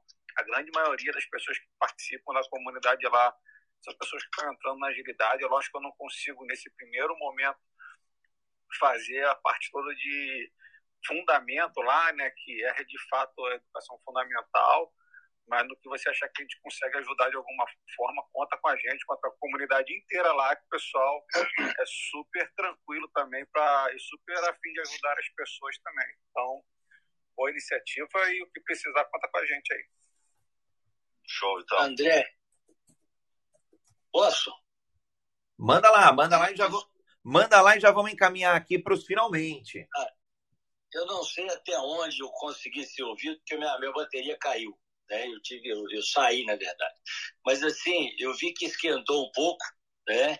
E eu queria deixar claro o seguinte: é, eu, não, eu, eu não acho que a coisa funcione só de um lado. Não existe remédio que trata sozinho uma doença, né? Então eu acho que tem que ter as duas iniciativas, a do privado e a da, do, do Estado. É, aqui, aqui em Minas Gerais, mesmo, Belo Horizonte, Grande BH, tem uma montadora que faz isso muito bem. Ela dá treinamento para parente de é, é, de, de, de colaborador. Né? Perfeito, cara. Eu acho que a gente tem que fazer isso mesmo. A gente tem que ter o lado social também. Inclusive, eu acho que o Estado é que tem que ser socialista, mas ele não pode querer acabar com o capitalismo, porque o que funciona é o capitalismo. A gente cresce com o capitalismo. Empresário não vai contratar pessoa por causa da cor, vai contratar pessoa por causa da competência, porque se for por causa da cor, ele vai mandar embora depois, porque tem que dar certo. Então, o Estado tem que investir na educação, o Estado tem que dar condição para todo mundo, né? porque é, realmente é, é, injusto. Eu fiz federal, eu fiz engenharia federal, desisti. Cara, é, era um ou outro gênio que entrava que, que, que, que não era né, é, de uma condição melhor. Né? Tá errado isso. Mas por quê? Não é a federal que está errada. O problema é que a nossa educação básica é ruim e era de propósito. Tá? O meu pensamento é esse. Eu fui professor universitário. Não adianta, cara, você colocar um cara por inclusão dentro da faculdade se ele não tem base. Então vamos trabalhar dos dois lados. Vamos dar condição desde pequeno, e foi falado aí, acho que foi o Leandro que falou, vamos dar condição para os pequenos, para que eles possam até escolher melhor se é o caminho que eles querem lá na frente. E vamos fazer um trabalho social com os grandes, porque senão eles também, né? É, e quem paga com isso, hoje em dia, ontem mesmo eu estava conversando com um cara aqui perto, um, um, na pracinha, eu estava com meus filhos lá, falou assim, cara, eu estou procurando profissional e não acho. E não acha mesmo, não, porque nós não fizemos o, o, exercício direito. Quando eu falo nós, é geral, não sou eu, vocês. Somos bem intencionados, queremos o melhor para todo mundo, mas, cara, a massa depende da política. A massa depende do Estado, sim. E quando o Estado não quer que a massa se, seja é, educada, ele não faz como não fez. Agora nós estamos num caminho que, se Deus quiser, é verdadeiro, tomara que seja e que dê certo. Né? Porque político, infelizmente, a gente não, não, não pode acreditar muito neles, não. Mas eu acho que nós estamos no bom caminho. E, e se não for assim, cara, vamos virar uma Venezuela, vamos virar uma, né, uma Cuba né? e, não é para ser. Tá? É, eu acho que a gente tem que olhar para o ser humano, não é para a classe. Não estou falando que, que, que, que né? A gente, aliás, a gente tem que respeitar todo mundo. Né? Eu, eu não sei até onde a minha, minha primeira fala foi, porque caiu a bateria, mas a Torre de Babel, Deus, quando, quando o homem tentou se igualar a ele, criou as línguas para criar as diferenças e com isso eles desistiram. Isso é, é, é isso é fato, está na Bíblia, entendeu? Então, para mim, estão valorizando diferenças para promover o enfraquecimento, para promover o caos. Tá? O, o, o, a, a, gente, a gente convive com pessoas que acrescentam e continuam convivendo. Quando não acrescenta, meu amigo, obrigado, tchau. Isso é normal. Então, independente da cor, da classe, do, do, do, do nível, entendeu? Você está acrescentando, show, você não está, desculpa, profissional, para trabalho, Eu não vou colocar um diretor na minha empresa porque ele, ele, ele, ele atende uma classificação se ele não tem competência para ser diretor. Isso é, isso é, é, é, é mercado, né? isso é, é, política de, de, de, de, de, de excelente, tem que dar certo. Entendeu? Agora, eu posso, né, como essa montadora faz, criar um, um, um, desenvolvimento de trabalho, de, de treinamento para parentes dos meus colaboradores que não vão produzir na minha empresa, não. Vão produzir lá fora. Show de bola. Eu acho que tem que ser assim mesmo. Mas o Estado também tem que fazer a parte dele. Porque senão nós vamos ter que fazer isso por resto da vida. Entendeu? E essas pessoas, nós estamos com problema de contratação. Não tem pessoal qualificado hoje para ocupar vaga. Aliás, Leopoldo, você acabou de me dar um insight aqui, cara, provocativo, é, que, as, que as empresas, né, grandes empresas, abram suas universidades corporativas para o público, em geral. É, em geral, hoje, as universidades corporativas estão bem calcadas aí no, no mundo EAD, no mundo online. Então, o custo é marginal para você ter mais pessoas ali participando. Claro, estou simplificando, tem que olhar, é, às vezes tem que as turmas precisam estar um pouco melhor niveladas e tal, mas é, há vários caminhos aí. Acredito que a gente possa abrir um capítulo, acredito que a gente possa abrir um capítulo chamado é, Como ter agilidade, aí eu estudar o assunto, como ter agilidade na educação e por aí vai, que acho que dá um bom, dá um bom debate. Que também, se deixar aqui, a gente vai discutindo aqui até 8 horas da noite. E, e tem uma galera aí que já tem reunião agora às 9, já tem é, outros encontros. Então, vamos caminhar, é o que eu ia comentar, vamos caminhar aqui para o desfecho, é, começando aí pelo Leopoldo, e deixar aí uma palavra, uma, uma palavra final super rápida de cada um desse nosso encontro de hoje. Vou dar só um exemplo, tá? Eu fui, eu na faculdade eu tinha um, um, um, um trabalho, né, uma monografia. E aí a turma foi falar de, de universidade é, corporativa. No meio do trabalho, eles falam assim, cara, perdemos. Por quê? Porque nós percebemos que essa empresa não tem é, é, educação corporativa, universidade corporativa aqui. Porque o que eles fazem é replicar o que é feito em São Paulo, aqui em Belo Horizonte, e não buscar a necessidade da empresa aqui em Belo Horizonte. E aí não vai dar certo. Você, meu amigo, faça como deve ser feito. Relata isso e fala que não, não, não perceberam e pronto. Tiraram 10. Entendeu? Então, o problema é esse: a gente mascara situações, a gente fala que faz e não faz. Então, a educação é para todo mundo e tem que fazer o que é certo. Entendeu? Porque não adianta você querer replicar um treinamento de São Paulo em Belo Horizonte. O mundo, é, aliás, São Paulo e Belo Horizonte são dois mundos diferentes. Tá? Eu trabalhei lá e trabalhei aqui. Cara, lá os caras é, é, é, é trabalho de equipe. É um respeito. Aqui, meu amigo, o cara aparece demais quer cortar a cabeça. É, tô, não vou generalizar, não, mas assim, dependendo da. da no, no, posso falar que num grande número de empresas é assim, é questão de evolução. Eles começaram antes, não são melhores, não. Né? Mas isso acontece. Então, cara, vamos investir em educação e cultura. Ponto.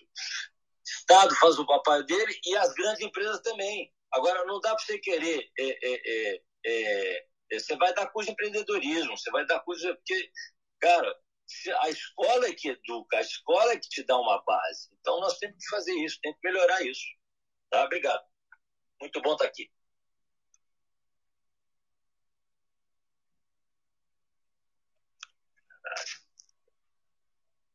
Posso, vai, posso encerrando aqui também? Ou... Vai lá, vai lá, Vitão. Já, já vamos encaminhar aqui para os finalmente encerramento já do nosso é, encontro de hoje já, né? Na verdade, agradecer mais uma vez o espaço aí, André. A, a comunidade aqui é incrível, tá? Então, parabéns aí.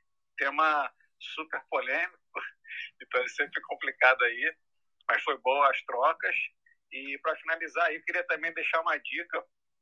É, tem um livro que eu lancei já tem um mês mais ou menos, dois meses mais ou menos, e ele vai estar essa semana de graça, no dia 10 e no dia 11 na Amazon.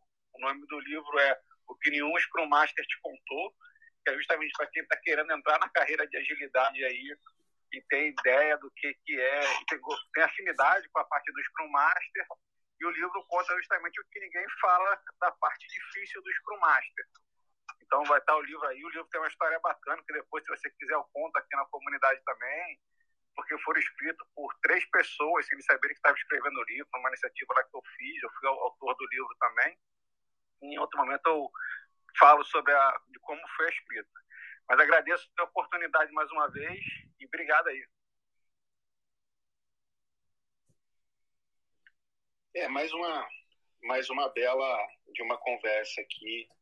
É fantástico, assim. Eu, eu acho que é um tema que a gente tem que, que, que continuar falando, continuar buscando soluções, é, divergindo aí para em algum momento convergir uh, uh, com mais sabedoria. É, com certeza aprendi nessa discussão de hoje aqui. É, temos um belo problema a curto prazo. A curto prazo, nos próximos cinco anos, o Brasil tem uma dor de cabeça razoável aí, e isso nos afeta, isso afeta as empresas que nós estamos, né? Então não é só uma questão de é, cuidar melhor das pessoas, mas eu acho que, que tipo, cuidar melhor desse país, cuidar melhor é, é, do nosso bolso, cuidar melhor de uma série de coisas aí. Eu realmente não sei como resolver isso, que iniciativa poderia, partindo do governo, partindo de iniciativa privada, partindo de onde for, a curto prazo, eu acho que nós temos um belo de um problema. Temo, temo, é, pelo que temos aí pela frente. 14 milhões de pessoas desempregadas e a gente falando que não tem mão de obra, né? É, é surreal. É, grato a todos pela conversa, pela troca. É, muito bom, muito bom.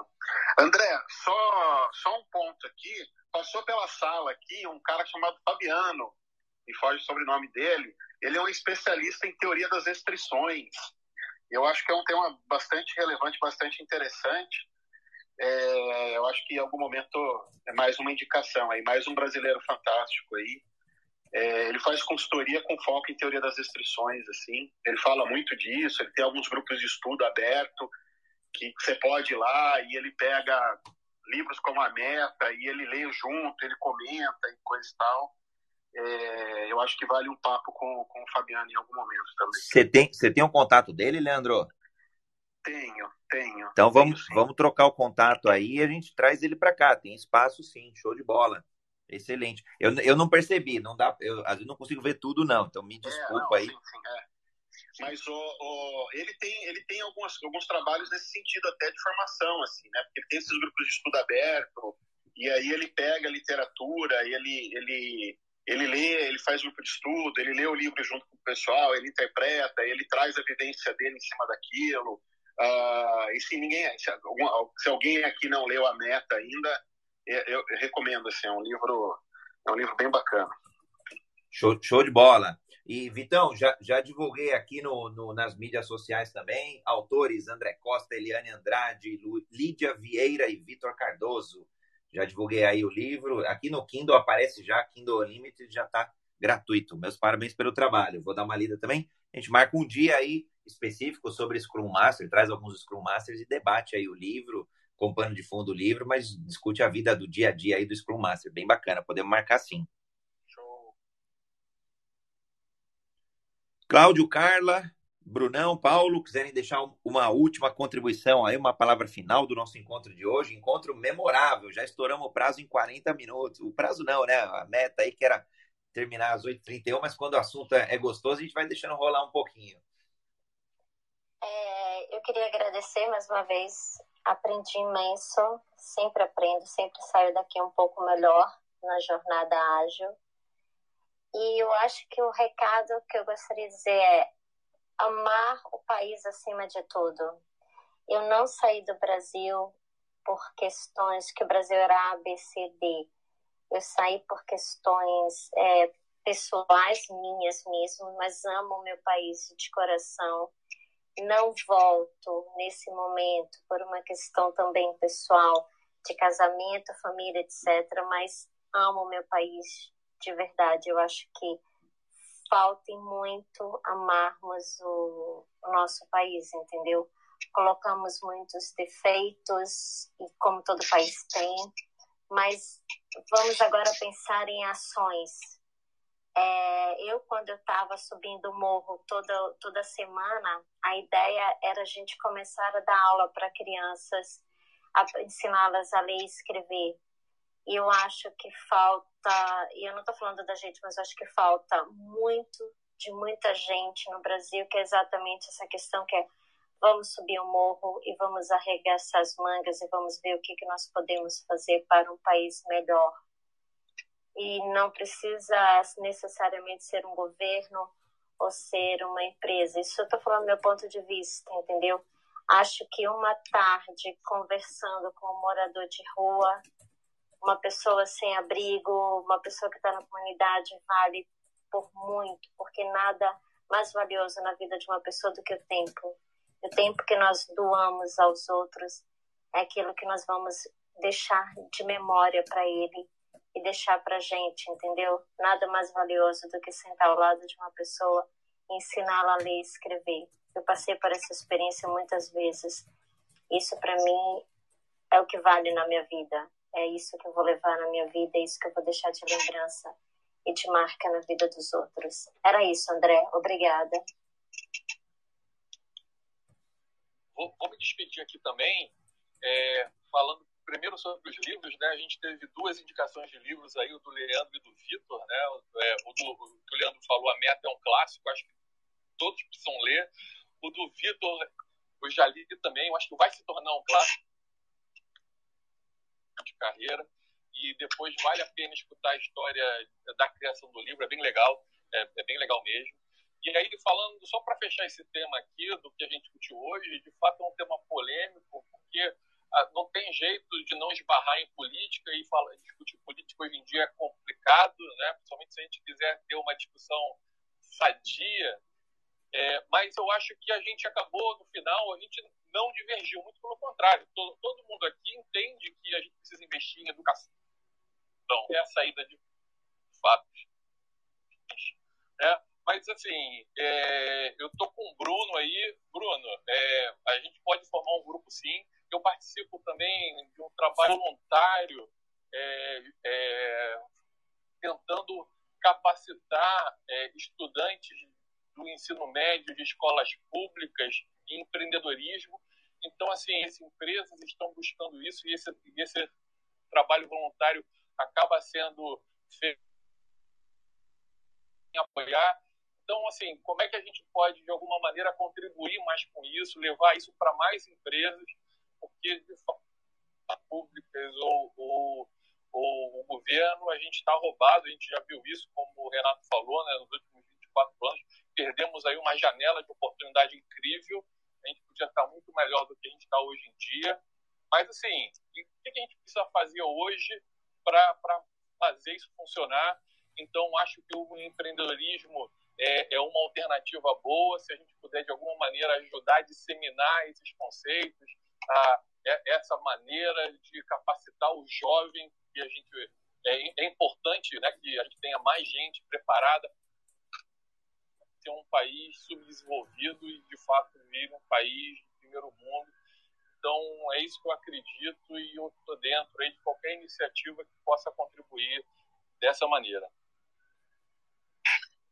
Show de bola. Gente, é, vou me despedir aqui agradecendo os facilitadores aí que organizaram essa conversa. Foi realmente muito, muito legal. Que nem a Carla disse, né, também estou saindo melhor daqui. Foi é, realmente agregou muito.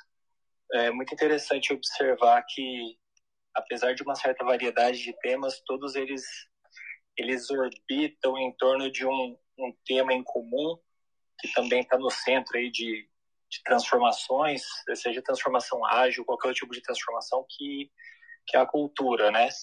A gente pode colocar frameworks, a gente pode implementar sistemas, é, ou talvez pensar no sistema de cotas, a gente pode colocar um sistema de cotas. A, a, a raiz da solução dos problemas está na transformação da cultura, no final das contas, né? A gente pode culpar um diretor, culpar um governante por alguma coisa. A gente não pode esquecer, no caso de um governante, aquela pessoa que está ali é brasileiro. Então, se ela está ali governando daquela forma, o que da nossa cultura fez com que uma pessoa daquele tipo, uma pessoa com aquelas decisões chegou ali e pensar como que a gente transforma o, os nossos meios em todos os níveis, né? Para que a gente encontre a solução dos problemas através da transformação das pessoas e não só na implantação de sistemas, né, e de metodologias, por assim dizer. Legal. Vou, vou, o Fernando. Obrigado. Acho que é um tema bastante sensível, mas super necessário. E eu fico muito feliz saindo daqui, certamente, inúmeras vezes maior do que quando cheguei. É gostoso a gente ter pontos de vistas divergentes. Eu acho que sem a informação a gente tem que divergir. A divergência em relação à informação ela é muito importante para a formação das pessoas que nos escutam. E a gente deve divergir sempre sem medo. E aqui é um ambiente seguro para a gente fazer isso. Né? Porque, apesar da divergência em relação à informação, a gente se respeita enquanto ser humano. Então, acho que isso é, é fantástico e engrandece muito essa discussão. Quero agradecer o André aí por essa abertura e por permitir que a gente traga temas duros, mas necessários para o nosso debate. Uma excelente sexta-feira para todos e um ótimo aí já na emenda. Muito obrigado. Legal, Renatão. É, o Fernando Fabril perguntou, né, que livro que é a meta. É, eu postei aqui nas mídias sociais, é o livro do Gold Hat e do Jeff Cox. Então é a meta. Já é um livro até antigo, acho que de outubro de 2015, se eu não me engano, já quase seis anos, mas tem sido ele já tem mais de 30 anos da primeira edição, né? acho que é essa nova edição que, que foi revisitada em 2015. Bem bacana aí esse livro, recomendo também. E, e para ratificar aqui o que a Carla falou, é, e aí num contexto de Heart of Agile, a Simone Freitas falou: nosso país é maravilhoso, iniciativas colaborativas para todos.